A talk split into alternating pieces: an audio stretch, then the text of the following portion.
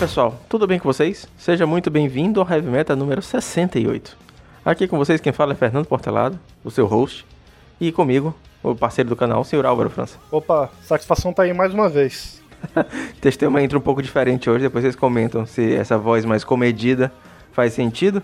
Álvaro, fala um pouquinho pra gente, cara, do seu projeto. É, a gente, eu sempre comento que o todo podcast é o primeiro podcast de alguém, então faz todo sentido a gente sempre se apresentar. Então, cara, eu tenho esse projeto aí, eu tenho um portal chamado Mind Gears. É, a gente tá em todas as redes sociais é, que a gente consegue alcançar, né? Tá no Twitter, no, no Instagram, no Facebook. E eu tenho o portal, o site mesmo, é www.mindgears.com.br. Eu sou focado totalmente hoje no formato Pauper. Então eu escrevo artigos para o formato Pauper no meu site. Eu tenho já duas séries aí que estão ativas, que é o meta-análise, a análise do metagame do Magic Online, que eu faço uma vez por mês, e o Caminho Competitivo, que é uma série que eu comecei com o intuito de ajudar quem já está no competitivo a melhorar e a inserir quem está fora do competitivo e quem entrar e não está não tá conseguindo ter informação suficiente. Tem essas duas séries aí que eu, tô, que eu tenho é, trabalhado e postado é, rotineiramente, né? O, o meta-análise já tem oito episódios, que são os últimos é, nove meses que a gente teve de, de metagame. O primeiro, o primeiro é, artigo foi sobre os dois meses do ano. E o Caminho Competitivo já tem três artigos agora. Além disso, eu faço os posts lá nas nossas redes sociais semanalmente com todos os resultados de todos os eventos que acontecem no Magic Online no formato Pauper, mais alguns eventos que acontecem também no circuito competitivo, no circuito independente aqui do Brasil, que é host da Cards Helm. Todos os links do Magic Gears, como sempre, estão na descrição. Os links do Aura também estão lá, vou deixar lá, com as redes sociais, Twitter, etc. Antes da gente começar o podcast de hoje, tem uns recadinhos rápidos. A gente tem o Padrim, padrim.com.br barra podcast. Caso você queira me pagar uma coxinha ou um pastel folhado, a gente tem agora planos a partir de dois reais. Pode ser um cafezinho também. Caso você não possa contribuir financeiramente, aceito bastante que você compartilhe com seus amigos. É super importante também para o crescimento da marca. Todos os links de redes sociais também estão na descrição. E sem mais delongas, vamos lá pro podcast.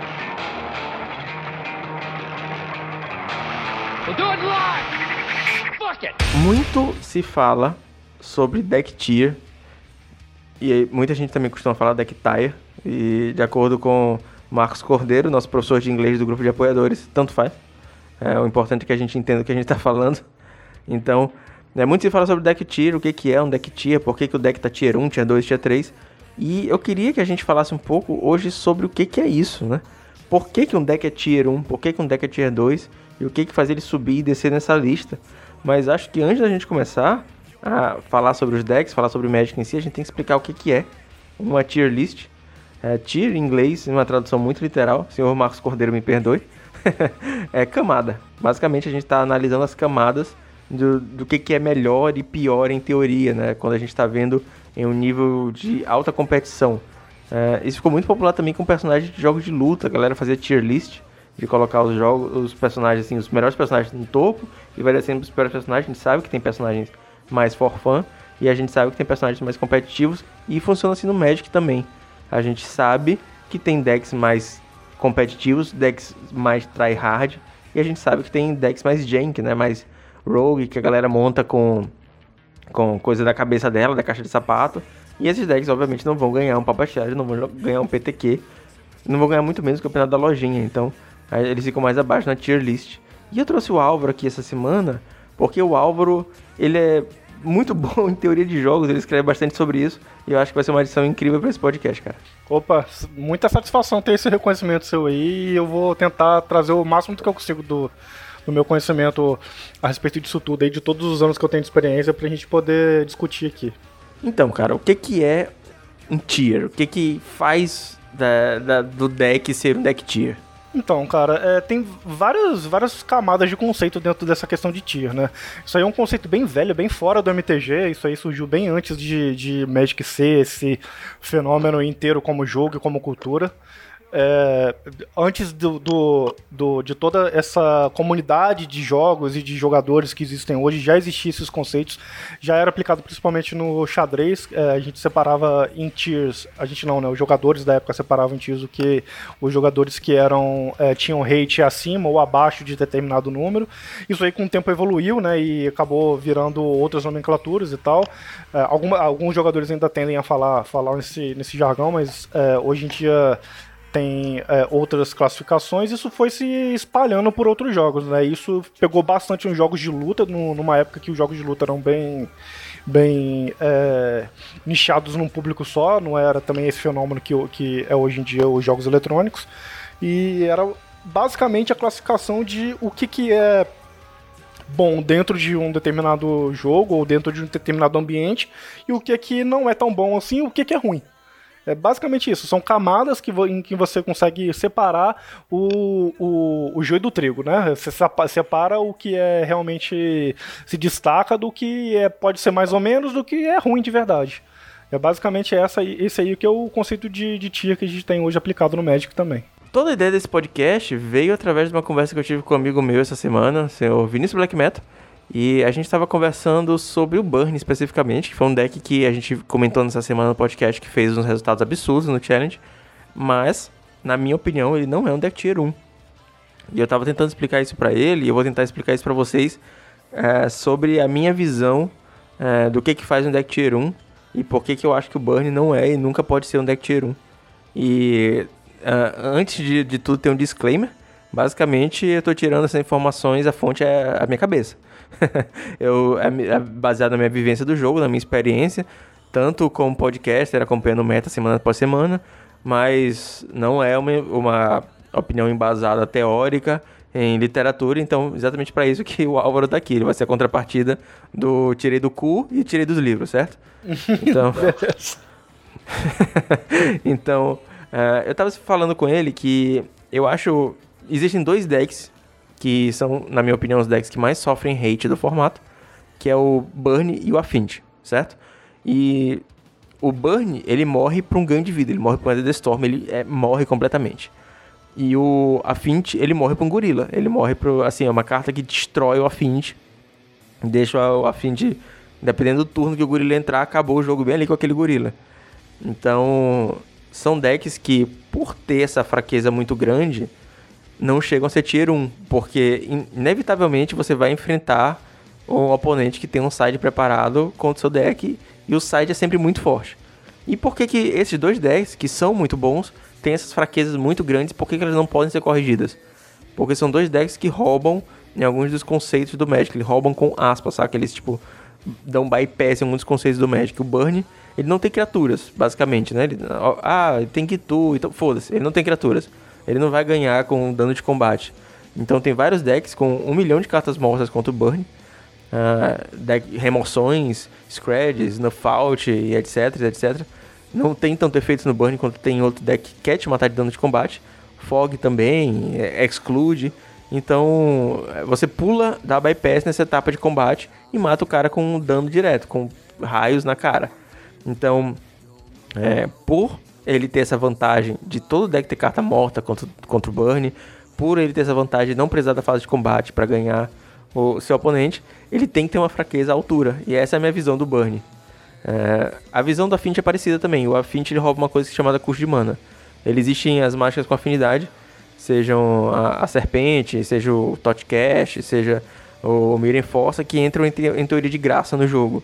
Então você consegue baixar é, muito rápido, muitas mágicas que estão fora da realidade do, do, jogo normal. Então, tipo, você baixar uma, uma mágica custo 7, é uma serpente que é custo 5 e duas azuis, você começa a baixar ela tipo muito rápido, mais do que seria normalmente possível, sem pagar por isso, né? Você não, tá, não, não pagou isso em manas e não pagou isso em carta. Você, tipo, não baixou um, uma pedra que gera mais mana. Então, é, não teve uma carta do seu deck que você teve que usar um slot do seu deck para é, pagar por essas cartas que está baixando com um custo muito mais alto. Então, por ele também passar por essa. É, dar um bypass nessa etapa de recursos, eu acredito que o Affinity tem, esse, tem que ter esse hate muito forte. Caso ele não tivesse um hate à altura do que ele faz, ele facilmente seria um tier 1. Então, por isso, eu acredito que eles são tier 2, por falta de constância. E, na minha visão, no meu empirismo, o que faz um deck tier 1 é a constância. Então, por mais que você consiga atrapalhar o plano A do, do Tron, do Boros, ele tem um plano B e tem um plano C que vão conseguir é, virar o jogo. Faz sentido, cara? Então, cara, faz bastante sentido o que você está falando. É, tem essas questões realmente do roubar, entre aspas, que você falou, né? Que é você fugir, fugir do, do que é o convencional do jogo. O Magic ele tem lá suas regras que são ditas no, no, livro de regras. E aí a gente tem lá uma outra regrinha que chama regra de ouro, que a carta sobrescreve a regra do jogo a qualquer momento que a carta for tiver ativa na, na, na partida. Então a carta vale mais do que a regra, ela acaba mudando o que normalmente a regra diz. E a regra diz que, por exemplo, você pode baixar um terreno por jogo e aí por turno. E aí você, é, no Affinity, você acaba bypassando isso porque o custo das suas cartas acaba ficando menor. É como se você estivesse baixando terrenos adicionais. E aí é, é, bem parecido com o que acontece com o Tron, né? Que tem aquela questão do que o Magic ele é escalonável. É, você escalona suas manas até um momento que você consegue fazer mágicas cada vez maiores. E no Tron você escalona isso de, do turno 2 pro 3. Do, 2, do turno 2 você passa pro turno 7. Porque você consegue ter 7 manas. Óbvio que tem lá, tipo, todas as questões de. Você precisa corrigir suas manas, você precisa correr atrás de seus terrenos para poder fazer isso. Mas no grosso, no grosso é isso que você faz. Você pula de, de uma fase do jogo para outra. E aí é a mesma coisa com a Affinity, você sai de uma, de uma, uma, uma situação em que, no geral, em outros baralhos, você consegue fazer uma ou duas mágicas, faz tipo quatro no mesmo turno, e às vezes quatro para matar no mesmo turno. E essa questão de você, tipo, ter esse, essa questão de você conseguir bypassar a regra do jogo é realmente um, um fator de de atenção aí nessa questão. Acho que é até por isso que muitas vezes quando me falam assim, pô, cara, é, você não acha que Skullcrack deveria ter downgrade? Porra, porque tem, o Bunny tá precisando, tem muita coisa contra a Bunny, não sei o que, lá, cara, mas eu acho que não. Justamente por conta disso que o, que o Fernando citou, que é uma forma do, do Bunny bypassar as regras do Magic. Ele consegue te levar a outro estágio de jogo muito rápido. Então, é, se Skullcrack fosse, fosse Pauper, por exemplo, a gente ia ver uma quantidade bem menor de Weather the Storm, por exemplo, rodando no, no metagame, porque a carta ia acabar não tendo tanto serventia quanto ela tem hoje. A gente ia ter é, uma quantidade maior de Bunny jogando. E o Bunny, assim como outros arquétipos em outros formatos, ele tem esse fator problemático de que o jogador não gosta de perder para Bunny. Então, pode ter certeza que se hoje a gente tivesse alguma carta, se fosse Skullcrack ou qualquer outra carta que fizesse parte do, do metagame e deixasse o Burn ser mais do que ele está sendo hoje, a gente ia ter um desequilíbrio que a gente é, hoje não está enxergando, por exemplo. É, eu tenho. É, eu concordo com isso também. Eu até comentei no podcast há algum tempo atrás que talvez o Burn ser o tier 1 do formato, se ele fosse assim, imparável, né? É, não ia ser bom pro formato. É, é um deck que é muito difícil você parar o burn, então você consegue parar ele somente com ganho de vida ou ciclo de proteção. E um Skull Crack impediria os dois. Então, eu acho que Skull Crack não pode ser Pauper. A gente pode ter outras saídas, novas cartas. Mas Skull Crack eu acho que ia deixar o Burn num, num patamar que ele não precisa estar. O Burn hoje eu acho ele forte. Eu acho um Tier 2 incrivelmente competente. É, tanto que a gente viu essa semana é, várias cópias no top 8. Né? No sábado teve duas cópias e no Domingo teve três. E imagina isso se a gente não conseguisse jogar um Weather Storm, se a gente não conseguisse jogar um ciclo de proteção. É bizarro. E jogar de burn. Eu facilmente ia jogar de burn.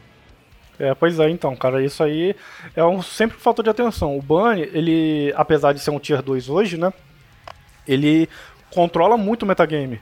Então você pode ver que assim, é, por mais que ele não faça resultados sempre, sempre tem uma quantidadezinha ok de burn no, no, nos eventos, sabe? Pode não ser o deck mais presente do evento, mas ele tá sempre ali. Isso controla bastante o metagame. Ele pega os decks que normalmente não estão mal preparados para o burn e acaba conseguindo fazer com que esses decks fiquem abaixo dos melhores colocados.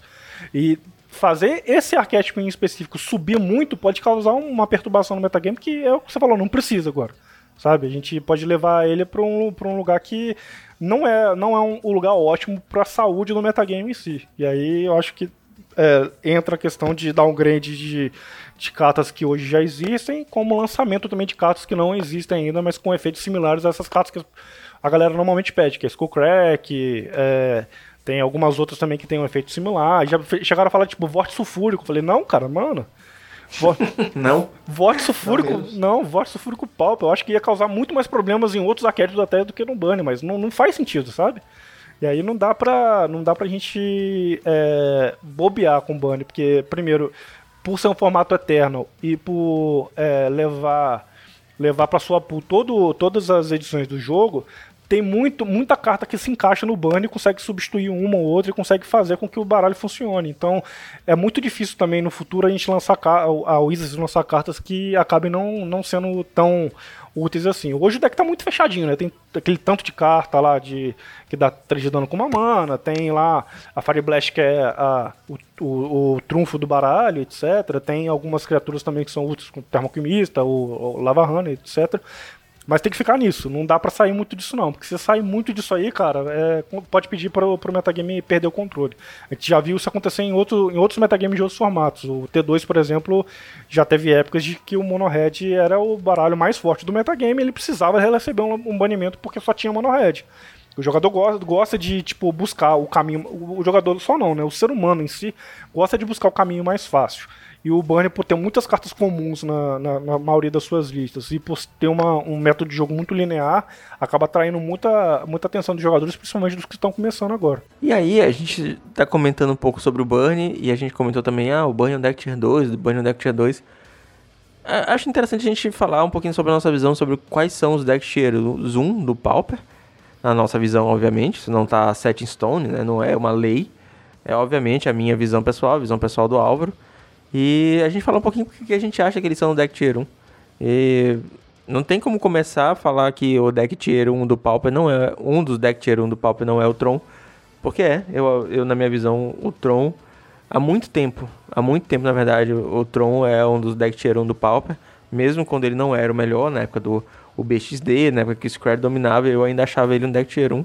E eu acho que ele é um tier 1 por causa da constância, porque por mais que o Tron ele tenha essa essa sensação de que você está bypassando alguma coisa da, da algum dos fundamentos do Magic, é necessário todo um setup para fazer isso, né? Não é só tipo, é, vou comprar essa carta aqui, dá 3 de dano na cara, é, vou comprar esse Totcast, vou jogar por uma mana. É necessário todo um setup, você ter os três terrenos, você ter um filtro, você ter tudo mais. Então, eu não acho que ele, ele dá um bypass tão forte quanto os outros. E por mais que ele tenha essa sensação, ele tem hates, só que ele consegue se virar em cima dos hates. Ele tem o plano B, ele tem essa constância de é, se, se virar contra a destruição de terreno, se virar contra o plano agro, se virar contra o plano do burn. Então, é, por ser um deck de 5 cores, por ser um deck é, toolbox, ele tem essa constância de conseguir se livrar de tudo. E por isso eu acho o Tron um dos tiers 1 do formato. É, cara, concordo com você. O Tron, ele realmente, como muita, muitas das pessoas que jogam com e contra o baralho dizem, ele é um, um baralho que ele tem resposta demais a praticamente tudo que você vê no metagame. Só que em contrapartida, né, a quantidade de, de resposta que você tem, você precisa de um setup muito bem, muito bem desenvolvido para você conseguir executar todas as respostas no momento que você precisa executar. Porque, por exemplo, não adianta você ter lá, ah, você tem sete manas, e você tem um Mystical Titans na mão e tá precisando de uma counter. Mas se você só tiver uma fonte de mana azul, não adianta. Se você só tiver um prisma na mesa, não adianta.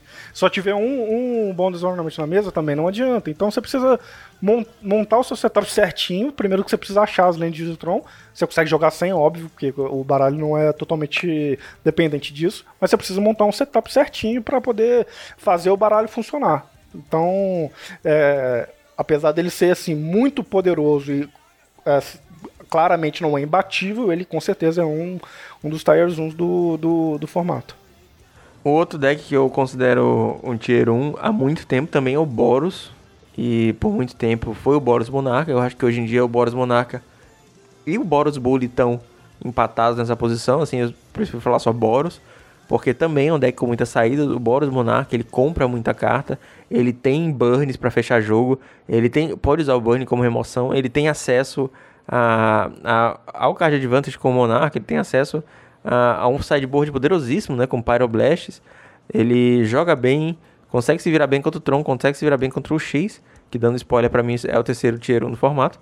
Ele consegue se virar bem contra agros, contra controles.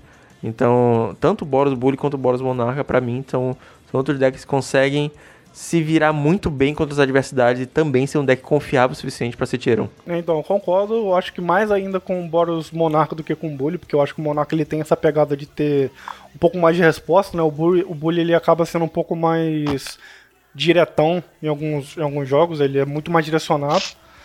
Mas o, o Boros Monarca ele realmente tem esse, esse comportamento aí de você conseguir resolver muitas das, das, das threats do, do, do formato e ter acesso a várias cores também, que é um negócio muito importante, né? Como ele tem muita pedra, tem algumas listas jogavam até pouco tempo com Cave, é, e consegue é, usar algumas mágicas que não custam muitas manas de, de, da cor fora do, do, do branco e do vermelho, ele consegue também tampar os buracos que a Color Pie branca e vermelha tem.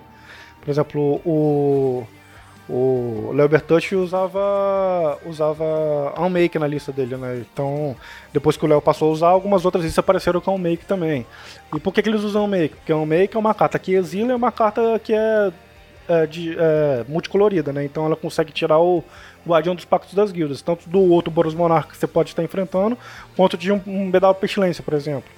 E, na minha opinião, o, o terceiro Tier 1 do formato, hoje é o UB, o UB Fadas, muito provavelmente. Por muito tempo foi o Scred, então a, é, a gente chama até de, de UX. É um deck que tem a epítome da, da seleção de cartas, né? Ele tem o Ponder, o Brainstorm e o Preordain. São três cantrips absurdas, né? Duas delas, das três na verdade, não podem nem jogar no Modern. Então a gente consegue jogar com essas cantrips no Pauper, né? usando um split para poder ter as quantidades necessárias. Então você compra o que quer, onde é que tem a Counterspell, a Counterspell original, né? Custa 2, anula mágica alvo. Tem um pacote de remoções absurda, tem muito card advantage, tem ninja. Então eu também acho que é um deck que não tem bad match, assim, tem, obviamente não tem não tem matches muito favoráveis, mas ele não tem jogo perdido contra nenhum deck.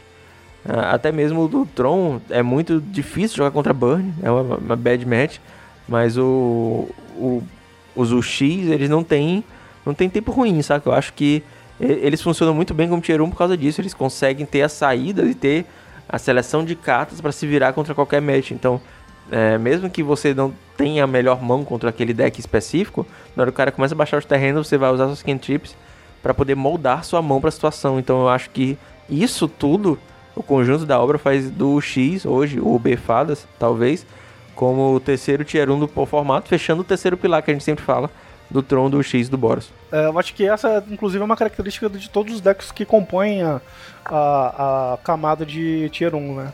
Que são baralhos que não são mortos contra nenhum outro arquétipo. Eles conseguem se virar com a, os recursos que tem, as cartas que compõem a lista e o sideboard, e conseguem se virar contra a maioria dos arquétipos que tem no metagame. Eles não são mortos contra absolutamente nada.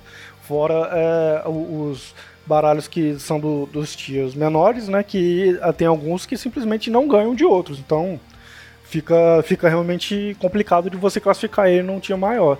Acho que todos que ficam no tier 1, eles têm essa, essa característica de poder lidar bem com tudo que, tudo que acontece nos jogos e com a maioria dos metagames, dos, dos arquétipos que tem no metagame. Você acha que tem mais algum tier 1 no formato, fora o, o pilar do Pauper? Os três, os três pilares? Tem, acho. Inclusive eu queria citar o Stomp como um deles porque eu é, tenho acompanhado aí algumas, algum, o, alguns dos jogos dos meus dos meus colegas jogadores mais próximos e tenho também acompanhado o metagame sempre que eu faço os artigos lá do, do, do meta-análise eu já, já tenho esses números em mente e eu vejo que o Stomp ele, ele é bem o regulador do, desse meta, sabe? Então é, é um arquétipo agro, né? Então, tipo, já, já fica um pouco difícil da gente ver ele como realmente um tier 1, mas ele é um arquétipo agro que é abrangente, do ponto de vista de que, apesar dele ter uma jogabilidade linear, ele tem, por exemplo, remoções, que é, o Savage Swipe ele é uma remoção, querendo ou não, é, ele tem criaturas com evasão, a Silhana é uma criatura com evasão. Ele tem uns, alguns pumps que são é, mais do que só pumps, por exemplo, a Vines of Flashwood. O Vines of Flashwood ele, ele dá aquele, aquele efeito parecido com, com X-Proof também para criatura, então é, além do de ser um pump para uma criatura que você já tem em jogo e já esteja lá socando no seu oponente, é uma forma de você proteger as criaturas mais importantes da sua mesa. Então ele tem uma camadinha a mais ali de dificuldade que acaba deixando ele um pouco mais parrudo do que seria um agro mais linearzão, tipo o, o Goblins ou Red Deck Wings, por exemplo.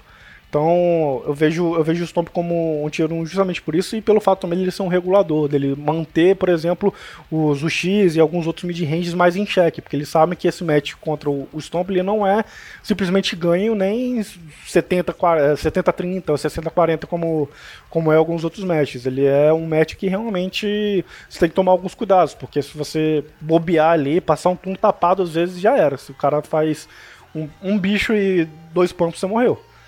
Então acho que por ele ser um, um arquétipo que controla o metagame e por ser esse agro que tem algumas camadinhas a mais de dificuldade, com alguns recursos que os outros agros normalmente não têm, acho que ele também se encaixa no Tier 1.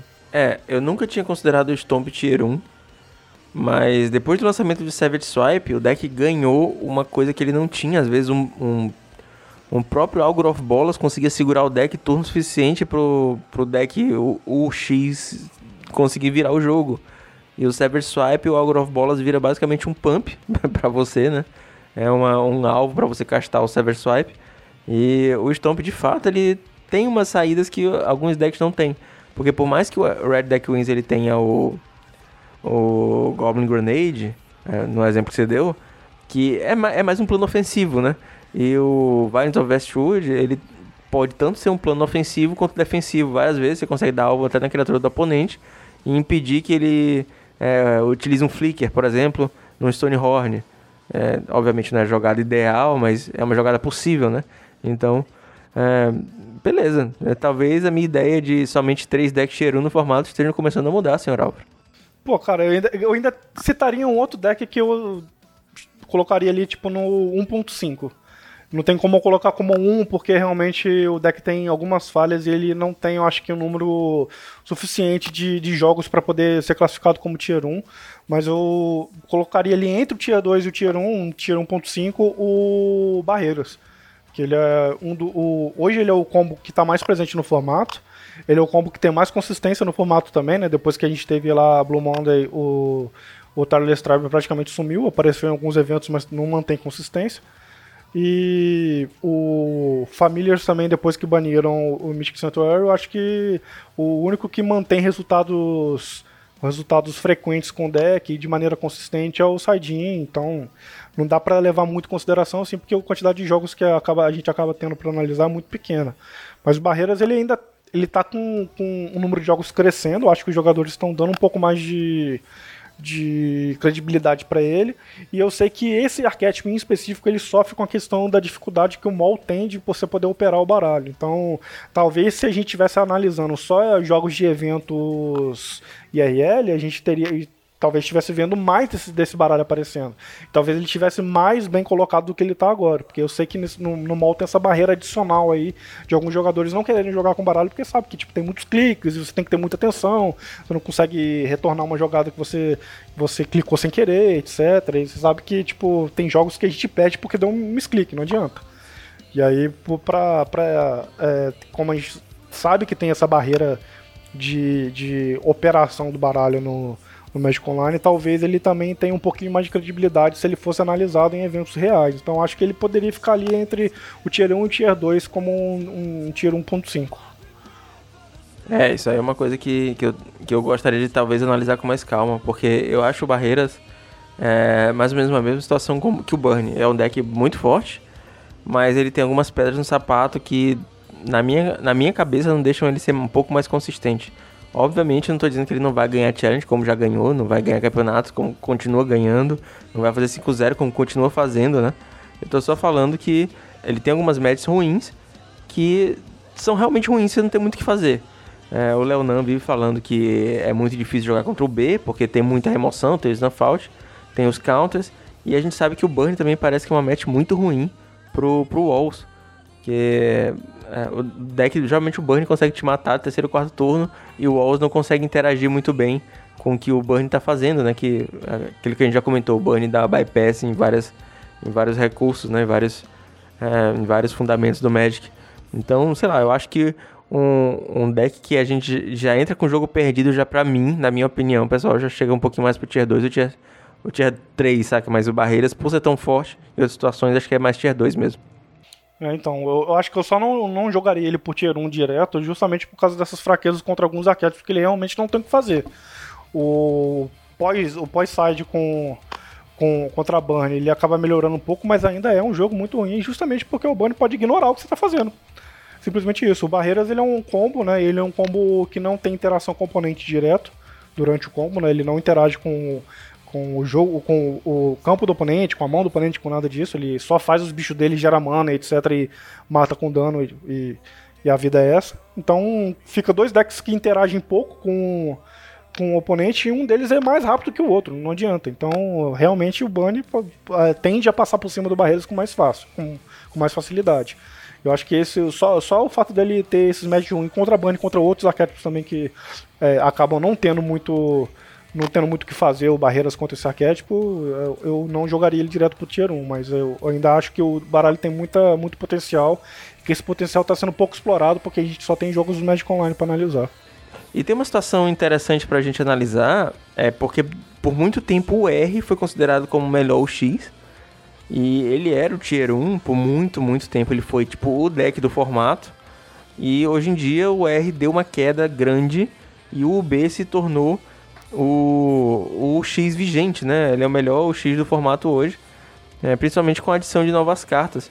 E aí é interessante a gente dar uma olhada e tentar entender o que, que aconteceu, por que, que o R, que era o deck Tier 1, hoje em dia está um pouco mais abaixo, Tier 1.5, Tier 2, enquanto o B trocou de posição com ele. Tu acha que foi só o lançamento de Cash Down mesmo? Então, cara, sim não, né? O Down deu uma ajudada bastante no, na lista, então é, a gente consegue ver com clareza que a lista teve um, um pump na, na no, no, potencial dela com, com, a entrada de down, que passou a ser uma remoção a mais, uma remoção que é, não, tem, não tem drawback, né? Praticamente, porque no, no, no Pauper a gente quase não tem criatura lendária. Mas é, não foi só por isso, né? Eu acho que o, o, o já vinha fazendo bons resultados. É, eu acho que o Ramuda já tinha feito bons resultados com ele antes do lançamento de Cash Down. Já tinha aparecido algumas listas também com. com a, parecido com a lista que o Ramudo rodava na época, antes do lançamento de Castão. E o baralho já mostrava que tinha um potencial. Já aconteceu, assim, algumas vezes também, né? Porque o B ele já não, ele não é um deck novo. Ele já apareceu várias vezes no metagame, em outras épocas e etc. Inclusive tinha um cara um tempo atrás, eu acho que um ano atrás, que só jogava o PCT, que é aquele torneio de terça-feira do Gathering, de UB-fadas, e só com a mesma lista aí, com, com, o, mesmo, com o mesmo baralho. Óbvio que não é a lista igual a que tem hoje, mas era bem parecida. E a lista não vingava, etc. Só que com a mudança do metagame, os bans foram acontecendo, etc., o baralho deu uma subida. E aí, muitos jogadores que jogavam de UR na época acabaram optando por jogar de UB porque estavam vendo que ele estava se posicionando melhor. Então, acho que é, esse contrabalanço que teve do R com, com o B pode ter sido isso também. Muitos jogadores que antes jogavam de UR porque ele era o melhor o X da época, passaram a jogar de UB porque ele passou a ser um novo melhor o X do, do metagame. E aí a gente vê uma queda aí, no, tanto no número de jogos quanto no, no, no número de vitórias do baralho, porque a maioria desses jogadores que já jogavam de UR, que jogavam bem de UR, que tinham bons resultados, migrou pro UB agora. É, isso é uma coisa que a gente tem que ver também, porque às vezes não é só nenhuma carta que entra em um baralho que faz ele subir, mas às vezes é uma carta que entra em outros baralhos. Então, tipo, às vezes muita gente está jogando com, é, por exemplo, Barreiras. A subida do Barreiras faz com que talvez o Out seja uma remoção melhor do que Scred. Então, talvez seja melhor jogar de UX, só, somente dando um exemplo, né? Não estou dizendo que é o caso. Mas às vezes uma carta que aparece em outro, em um outro deck é, faz com que uma peça de sideboard se encaixe melhor em uma cor do que em outra. Exatamente, cara. Tem, isso aí é um outro ponto mais tão, tão importante quanto a gente analisar o que está entrando. É analisar como que o, as cartas estão entrando em outras listas e também o que está saindo do metagame, né? Quando tem ban também, a gente é impactado. Não adianta. E depois do ban de, que teve do Expedition Map do Mystical, do Mystical Sanctuary, a gente viu que que teve uma mudança drástica no metagame. De, de início não mostrou muito, né, mas o metagame foi se, se reconstruindo de uma forma bem diferente do que estava antes do, do banimento. Então isso pode ter, ter, sido um grande motivador também, tanto o ban quanto a entrada das cartas em outras listas, como você falou, né. Agora realmente Snuff Out com com o metagame do jeito que tá, a agrosão, ele passa a ser uma remoção melhor que o Scred. Tanto, tanto pela, pela questão de ser mais efetivo que o Scred, quanto pela quantidade de Gurmags que a gente tem agora, é bem menor. Hoje é, a gente tem muito mais o Befadas do que o Bedelver, né? Então a quantidade de Gurmags no metagame também ficou muito menor. E como o Cast Down agora é uma remoção que tira o Gurmag e não é de duas cores, né? Passou a ser. Passou a ser. O Snowfall passa a ser uma, uma remoção bem melhor. Então, finalizando, é, concluindo essa conversa, uma coisa que deixa um deck ser tier 1 basicamente é a constância e a habilidade de ter um plano extra, mesmo em, matches ruins, né, como a gente falou do Tron, do Boros e do, do Zux, é, e até do Stomp, que consegue ter essas cartas que, que dão um pouquinho de abertura para ele ter um outro plano, para ele poder se defender e atacar ao mesmo tempo. Então decks muito lineares acabam não chegando ao Tier 1. Decks com muitas fraquezas acabam não chegando ao Tier 1. E não é porque um deck não é Tier 1 que ele não vai ser bom, que você não deve masterizar esse arquétipo e se divertir com esse arquétipo jogar campeonatos com esse arquétipo, certo? Certo, corretíssimo. Não é porque o, o deck não é o melhor de todos, ou porque ele não é Tier 1, ou porque ele não tá aparecendo no top 8 de, de é, evento XYZ que você não tem que jogar com ele. Pelo contrário, o Barreiras mesmo é um baralho que até alguns meses atrás aí ninguém jogava com ele. E aí de repente alguém começou a jogar com ele, outras pessoas começaram a jogar com ele e de repente ele passou a ser um baralho relevante. Isso aí acontece com outras muitas listas que tem no nosso, no nosso formato e no nosso metagame. E esse é um dos motivos que eu gosto tanto do Pauper, cara. A gente vê às vezes baralhos que é, são ruins, entre aspas, né? Porque eles aparecem pouco, as pessoas não dão muito valor para ele e de repente o baralho, bum, dá uma explosão e ele passa a ser o melhor do melhor, melhor dos melhores. É isso. Espero que você tenha curtido esse podcast, foi um pouquinho diferente, a gente mais conversando sobre o Magic, ah, como o Magic como um todo, né, como uma teoria. E deixa um comentário, cara, seja no YouTube, no Twitter, no Instagram, qual é o seu deck tier favorito, o que, é que você pensa dos, dos decks tiers, qual é a sua lista de decks tier, vamos debater um pouquinho essa questão. E final de Heavy Metal a gente tem uma indicação de metal. Bora lá.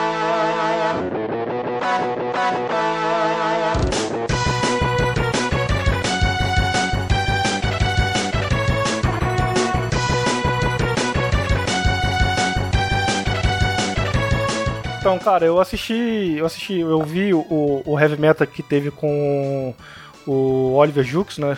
Que era lá do, do Monarchs, eu vi que ele tinha indicado um, um, uma trilha sonora de um jogo. Eu achei isso muito da hora, cara. Que é, é você mesclar lá o metal com, com, com, os games. E aí eu pensei assim, a primeira, a primeira trilha sonora que me vem de jogo, que me marcou na minha vida e que é, é mais voltada assim pro pro rock é o tema do Storm Eagle do Mega Man X. É um dos, dos que mais marcaram a minha infância, que eu, eu ainda tenho no meio das minhas músicas que eu escuto no, no dia a dia. Pode crer, cara. Mega Man é uma série que eu lembro com muito saudosismo, porque eu gostava muito de jogar o Mega Man X do Super Nintendo. Não sei se é, se é o mesmo, talvez.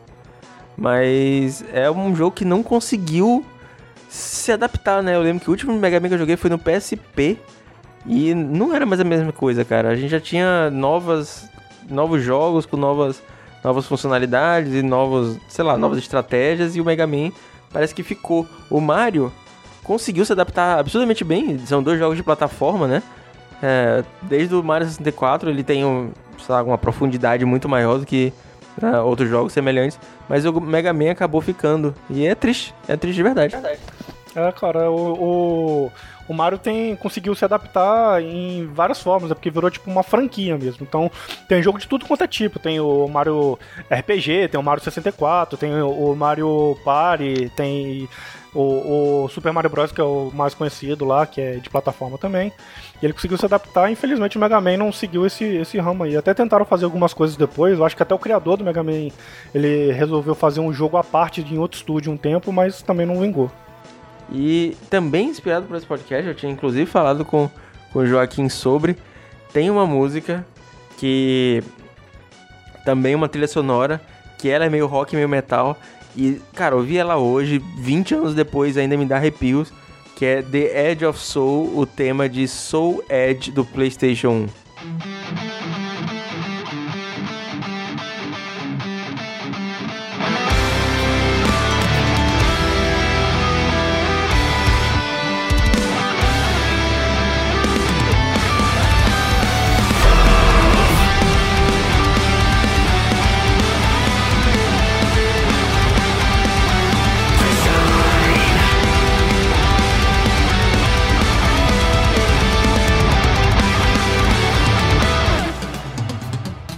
Engraçado é que quando eu comecei a jogar o Soul Edge no PlayStation 1, obviamente aquele CD pirata que a gente comprava por 10 reais em um camelô, é, eu me apaixonei por jogo 3D, é, achava sensacional. E hoje em dia eu gosto bastante de jogo de luta, mas eu detesto. Eu não gosto de jogar Tekken, eu não gosto de jogar o Soul Calibur, que é o sucessor do Soul Edge, né? Eu gosto muito mais de jogo 2D bem feito, tipo Street Fighter e tudo mais. Mas eu, saca, esse jogo que você consegue dar aquele passinho pra virar a câmera, eu não, não curto mais tanto. E é uma coisa que na época eu achava, fiquei maravilhado, né? Cara, eu acho que o Soul Calibur, que foi o que você falou aí, né? Que foi o sucessor do Soul Edge, eu acho que foi o jogo de luta que eu mais joguei na minha vida. Porque teve um período lá da minha, da minha infância que ficava entre o PS2 e o PS3 que ninguém mais comprava console. Então todo mundo que tinha ficou com o que tinha. E aí quem tinha só jogava o que tinha também, porque não vendia mais jogo da, do, do console. E aí eh, os jogos que a gente escolhia para jogar era tipo meio que aquela resenha de final de semana, sabe? A gente juntava a galera e jogava sempre os mesmos jogos. Então era sempre, sempre os mesmos jogos que a gente costumava jogar durante todos os outros anos anteriores na nossa infância. E o Soul Calibur foi um desses aí, que a gente passou, tipo, sei lá, quase 10 anos jogando o mesmo jogo. Para começar a minha história com jogos de luta, quando eu ganhei o PlayStation 1, eu não tinha um memory card, porque era muito caro na época. Então eu só conseguia jogar jogo de luta, porque eu não precisava salvar. E joguei muito jogo de luta na época. É, e depois de anos sem jogar videogame, começou uma febre aqui na minha cidade de The King of Fighters no fliperama. Então vários bares começaram a botar The King of Fighters no fliperama. E isso foi atraindo as pessoas a jogarem novamente é, jogos que elas não jogavam há muito tempo. Inclusive eu. Tava muito tempo sem jogar videogame, de verdade. Tava tipo, sei lá, 5 anos sem jogar videogame, nenhum. É, uma época na minha vida que eu tava estudando muito na faculdade, tava lendo muito. E aí quando a gente saía pra. Tipo, depois da faculdade, sexta-feira, a gente começava a ir pro bar e botar um fliperama lá com The King of Fighters. E rapaz, a galera ficava maluco. E aí eu comprei um Playstation 2 na época só pra jogar The King of Fighters e fui voltando essa minha vida gamer. Mas o jogo que eu, de luta que eu talvez mais tenha jogado na vida, apesar de tudo isso, acho que foi o Street Fighter 4. Porque eu fui um dos primeiros da galera assim, a comprar um Xbox 360, né, desbloqueado na época. E um dos jogos que eu tinha, que eu tinha comprado uma viagem para São Paulo, foi Street Fighter 4. Então, durante muito tempo, é, assim, meses e meses e meses, ia galera pra casa da minha mãe, a gente, sei lá, comprava cerveja, ficava jogando Street Fighter 4 por muito tempo. E eu, para tentar jogar bem, porque eu sempre tentei ser mais. Eu sempre tenho essa, esse viés mais competitivo de me divertir ganhando. Eu ficava treinando Street Fighter para quando chegasse meus amigos em casa eu tentar jogar bem e precisava na internet coisa, então talvez Street Fighter 4 tenha sido o meu ápice de jogo de luta. Pô, maneiro. Eu nunca fui jogar muito Street Fighter não, porque na minha época lá era mais é, o Tekken Fighter mesmo. Que eu não, não sei porquê, mas isso aí aconteceu na minha cidade também. Teve uma época que começaram a instalar fliperama com The Game of Fighter em tudo quanto é lugar. E aí a gente passava, passou a, tipo, a voltar a jogar esses jogos de luta depois de muito tempo sem jogar. É isso aí, cara. Você aí do, do Bar do Veneto, do bar da Praça da Faustina aqui em São Luís. Você é responsável por ser um gamer de novo hoje em dia. é isso, senhor Álvaro. Muito obrigado. Esse final inesperado e muito divertido de se conversar. Um dia a gente faz um Heavy Games. Ô, louco, tomara. Valeu, cara, mais uma vez pela participação. Sempre sensacional ter você por aqui. Valeu, cara, muito obrigado. Vou deixar um abraço aí pro um, meu amigo Lucas. Toda vez que eu falo que eu vou participar do Heavy Metal, o cara me, me pede um, um abraço. E toda vez que eu, que eu divulgo um episódio do Heavy Metal, ele me pede um abraço e fala, cara, não fui convidado desse episódio. Ele, não, mas tinha que mandar um abraço. Aí eu agora tô mandando um abraço aí pro Lucas lá de Niterói para ele parar de me encher o saco. Senhor Lucas, sinta-se abraçado aí. é isso aí, senhores. Todos os links do Álvaro, todos os links do Heavy Metal na descrição. Muito obrigado para você que esteve com a gente por mais uma semana. Compartilhe com os amigos, cara. Faz bem, faz bem pra pele. É isso. Valeu, falou. Até semana que vem.